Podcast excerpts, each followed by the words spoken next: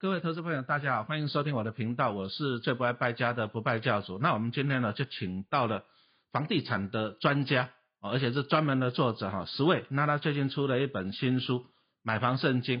好，那你买一间房子，你讲真的，你房贷下去二三十年，你要买借款借了上千万，对不对？好，真的建议你要花个几百块买一本书来充实自己。啊，你房子如果说买错了，你后面贷款二三十年。而且搞不好你要贱价赔售，要赔了几百万，你为什么不花个几百块钱来买一本书？好，这个是非常非常的重要哈。好，那我们刚刚就来问一下十位好了，就是说房价这样子涨，我相信投资客也贡献不少吧？嗯，超多的。他们到底是怎么样操作的？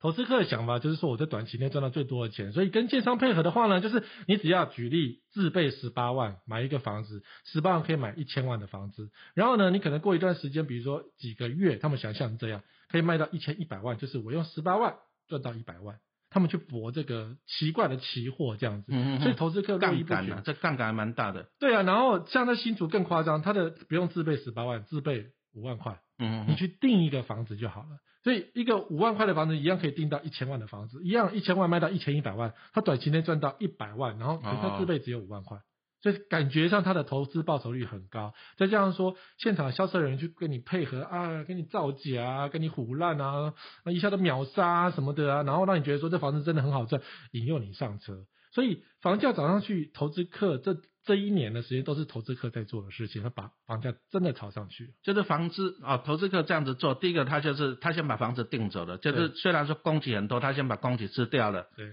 啊，但是他再把价钱再垫高卖出去。对。所以说房价就这样一路垫起来的。那刚刚十位就讲到一个重点，他一开始他只是用很少的钱。对。啊，那获利，比如说五万赚一百万，那这就是杠杆嘛，开杠杆。超杠杆的。好像这一波那个降息，对这些投资客来讲，也是买房族来讲，也是还蛮。蛮有帮助的哈，其实没有哎，因为降不降息对房地产这是脱钩哎。台湾房地产热是因为前一阵，还有一个是那个前一阵子美国的逃回来，嗯，因为那时候美国疫情严重嘛，逃回台湾嘛，台湾比较安全，然后就回到台湾需要买房子，所以那有一段时间真的不少。留那外国人不是是台湾人在外国住很久，叫外国人，然后买了很多不知名的房子，然后他们觉得说台湾很便宜啊，就这样子买买买买买买下去，这样就有一批是这样子。然后另外热钱从国外流进来之后，因为台湾的利息相对比如说日本还算是高的嘛，所以热钱流进来之后需要地方 parking，所以有时候土地或者是那种大型商务不动产成为他们 parking 的的对象。然后钱进来之后，房价就渐渐的被垫高上去。可是最重要的还是政府的态度，嗯，因为政府现在蔡英文总统当第二任了，政府不太管房价，甚至房价在开始往上回涨的时候呢，他们连理都不理，会认为说这是一种房地产火车头的征兆。内政部市长说的，房价房地产火车头这样不是全全部都望很好吗？所以那时候全民都觉得说，哇，市长都说话，政府不打房，那全部都涌进去。所以在第一。呃，蔡总统第一届的时候，房价是往下跌的哦，跌了四年。到了第二届的时候，开始房价往上涨，涨到现在。所以它是一种情绪气氛，叫政府去做多造成的一个结果。其实我相信哦，你不管谁执政啊，你比如说你当总统或当大官好，你都希望怎样？经济好，是股市、房市各方面都好啊。但是老百姓，就小老百姓就很可怜，就没有希望啊。股市好也还 OK，嗯啊，但是房市好的话，房市来讲啊，伤害就很大。好，这个。我记得我前几个月吧，我到桃园一个啊一个工地，他们找我去演讲。哦哦，那个真的有感呢。我跟他说，因为他两个建案，他建案两个平数，一个四十八平，一个五十七平的。他跟我讲说，陈老师四十八平都卖光了。哦哈啊，四十八平都卖光了。然后再来，他说那个什么，哦，去年不是疫情嘛，对不对？对。他的疫情呢，五月、七月、八月那时候呢，哎，之前是开价是一瓶三字头的。嗯。哎，疫情结束了，开价四字头啊。就上去了，对不对？四字头啊。哎，为什么奇怪？疫情。所以这里又讲到，你你真的你想要买房子，其实你要等那个景气不好，觉得疫情啊、股灾的时候啊，对不对？气氛不好的时候啦，或是政府打房的时候啊，其实今年最大的变数就是政府要打房，因为年底要选县市长啊，县市长跟人民有关，人民就需要一些希望，年轻人也需要一些希望，所以政府开始酝酿怎么，从去年底开始就在讲说，比如说预售屋不得转售，嗯，然后什么法人不得买住宅产品。哦，就是公司那个大户不能够买住宅产品，只能买办公室这样，开始准备去做打房动作，可是要到等到今年的立法院会期，所以一直今年最大的变数就是政府打房，因为要选举了。可是会不会投资人那边讲说，哎，打房越打越高啊？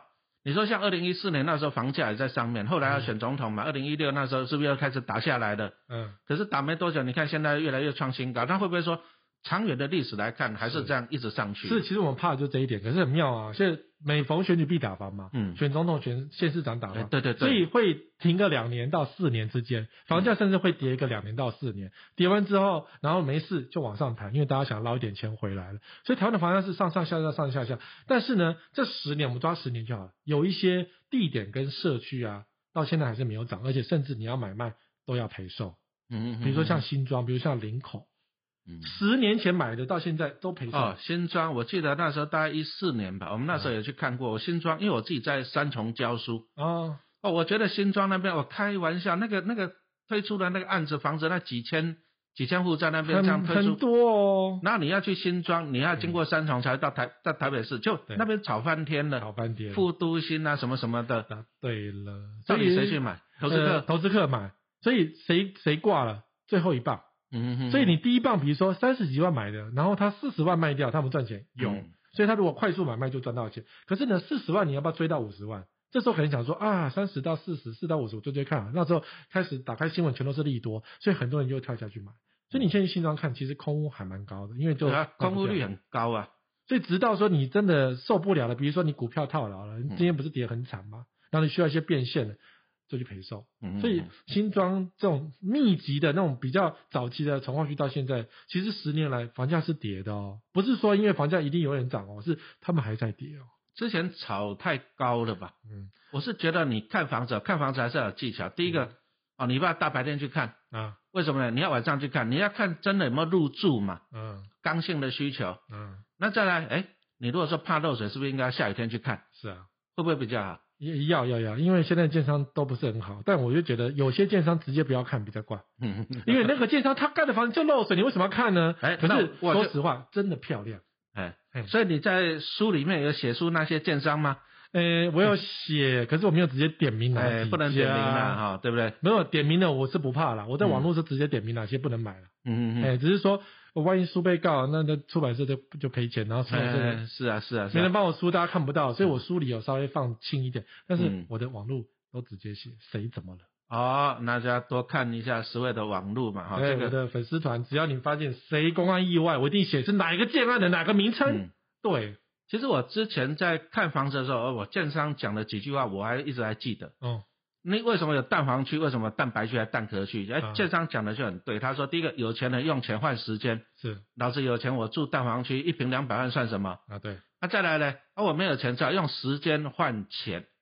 啊，你说像我自己住北投，嗯，所以我常常往淡水那边跑，新市镇，我跑去那边看电影，还整个厅还没多少人，我很爽。真的，你看没多少人。老师讲了个重点，没多少人。可是那边房子盖一大片哦，非常多。可是之前景气不好，我记得还开到一平一字头，现在应该不止了吧？没有，现在大概是一到二之间。因为说实话，开价可以到二字头、三字头，可是成交你懂吗？没有人。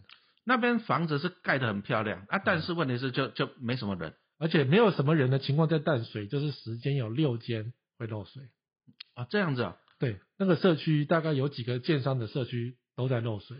那边潮湿度是蛮高的，有时候像这种冬天都经常在下雨啊、风冷啊什么的。对，所以越漂亮的社区在淡水。可是你看到像我北头跑去那边淡水新市镇那边美丽新影城，我去看电影的话，哎，我有时候车程我要抓一个小时呢。一个小时？为什么？塞。北头到淡水一个小时。没有，有时候我要再进去看电影什么的。哇，半个小时基本上到不了，我都塞车啊，因为那边就是只有一个主干道嘛。啊，那这时候卖房子就会说，那你坐捷运就好了，捷运不会塞车啊。哦，那个轻轨更惨，好不好？